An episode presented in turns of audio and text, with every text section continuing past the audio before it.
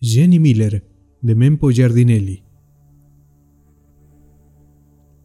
A veces pienso que Resistencia también es un pueblo feo, chato, gris y sucio, como Formosa, digamos, aunque un poco más pretencioso. Pienso eso cuando siento la rabia que me produce acordarme de la historia de Jenny Miller. Fue hace exactamente 17 años. Ella tenía entonces 17 años y estuvo 11 meses con nosotros, de febrero a enero. Llegó becada por un programa de intercambio de jóvenes y en abril se enamoró del Pelusa Andreotti, que era uno de los chicos ricos de la ciudad, el mayor de los varones de una familia de pioneros de la inmigración. Muchacho bello, de cuerpo atléticamente trabajado y ojos celestes muy claros del color de esa porción de cielo que se ve a las 6 de la tarde sobre el horizonte verde de la selva y debajo de una oscura tormenta de verano. Jenny era una chica negra y llegó contenta a esta tierra donde todos se jactaron siempre de no ser racistas, y eso pareció cierto cuando el Pelusa la empezó a presentar como su novia y los viejos y los amigos del viejo en el club social y en el golf la aceptaron porque después de todo era algo exótico ese asunto y encima era una muchacha lindísima, de formas casi perfectas, una sonrisa de dientes que parecían copitos de algodón y una alegría que iluminaba cualquier sitio en que estuviese. Y además, era sabido, se quedaría poco tiempo en resistencia. A mí no me gustaba cómo la trataban los Andreotti y alguna vez lo hablé con ella. Nos habíamos hecho muy compinches desde el día mismo de su arribo porque yo era uno de los pocos chicos que hablaba un inglés medianamente bueno y aunque el mío era de cultural inglesa y ella hablaba el de Midwest, de hecho le serví de traductor durante las primeras semanas mientras ella practicaba su delicioso español. Ella se entregó a la amistad de los chicos del Nacional y todos la queríamos porque era una flor de mina, compañera, divertida, derecha. La pasó bien en resistencia y fue feliz y fue mi amiga. A mí ella me encantaba, la verdad, y debo admitir que quizá me enamoré, pero nunca se lo dije porque nos habíamos hecho muy amigos y en aquella época yo pensaba que el amor podía ser una traición a la amistad. Pero, fundamentalmente, creo que no se lo dije porque yo era un chico muy tímido e inseguro. Por supuesto, cuando ella empezó a salir con Pelusa, a mí se me revolvieron las tripas.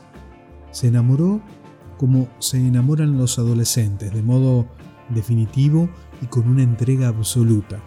Porque para los adolescentes, hoy lo sé, todo es definitivo y absoluto y aún no saben ni quieren saber qué es la vida que se encarga después de enseñar matices, requiebros e hipocresías. Digamos que se enamoró con una inocencia como las de las violetitas que crecen sin que la gente de la casa se dé cuenta. Y aunque no me gustaban ni el Pelusa ni los Andreotti, cuando Jenny me pidió que no los juzgara mal puesto que ella era feliz con ellos, también tuve que admitir que debían ser mis prejuicios porque pertenecían a esa despreciable clase de los nuevos ricos llenos de ínfulas y mala memoria. Al cabo de ese año, Jenny volvió a su tierra, que para nosotros era la inconcebible otra parte del mundo, Idaho, Wisconsin, o alguno de esos estados que nos resultaban improbables. En los últimos tiempos nos habíamos visto mucho menos. Ella ya hablaba muy bien el castellano, andaba todo el día con el Pelusa y otros amigos. Le hicieron un par de despedidas a los que yo no quise ir y bueno, creo que por despecho yo había empezado a noviar con otra chica. La verdad es que no me acuerdo. Supongo que estaba celoso. Antes de irse me llamó y nos pasamos toda una tarde andando en bicicleta y charlando.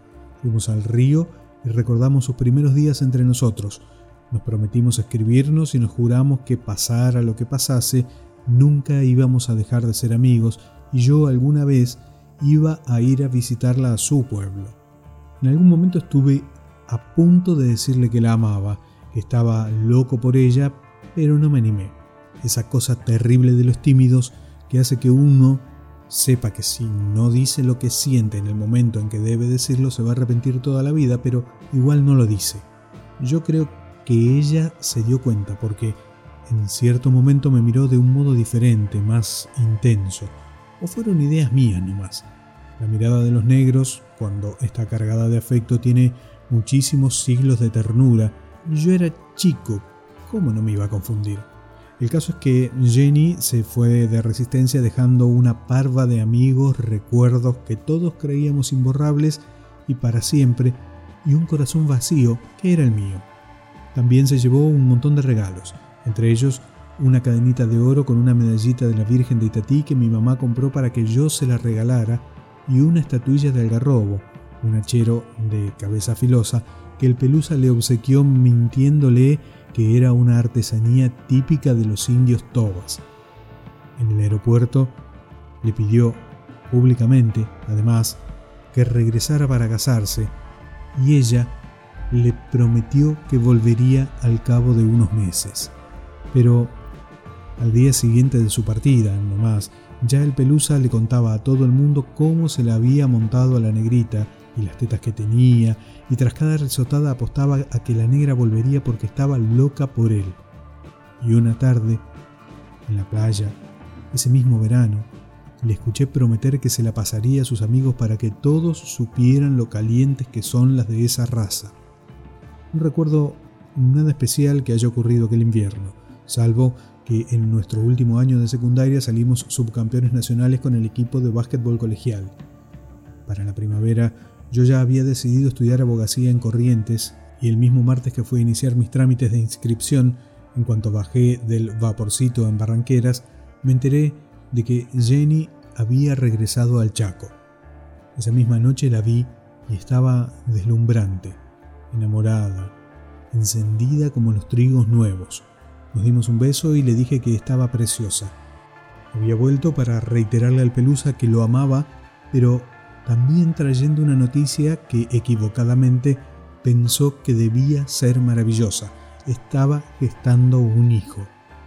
Inesperadamente para ella se encontró con la hostilidad del hijo de don Carlo Andreotti, quien se encargó de que todo Resistencia supiera que la repudiaba a ella y a esa mierda de hijo negro que quién podía saber de qué padre sería y que resultaría el reír de la ciudad. Por más esfuerzos que hicimos algunos amigos, Jenny no soportó el desprecio y no duró ni dos días en resistencia. El jueves por la mañana tomó un avión para Buenos Aires y el viernes otro hacia Miami. Dos semanas después supimos, cuando nos avisaron que se interrumpía el servicio de intercambio de jóvenes, que se había matado reventándose la panza con la estatuilla de algarrobo. Yo me ligué dos días de cana y un proceso por lesiones graves por la paliza que le propiné al Pelusa. Después me fui a estudiar a Corrientes. Pelusa se casó al año siguiente con una chica de Buenos Aires, una rubia de ojos azules, tan inteligente como una corvina. Debieron pasar 17 años hasta que pude visitar el cementerio donde yace Jenny Miller. Queda en las afueras de South Bend, Indiana. En su tumba deposité un ramo de rosas y allí decidí que Resistencia es también un pueblo feo, chato, gris y sucio. Escrito por Mempo Giardinelli, Jenny Miller.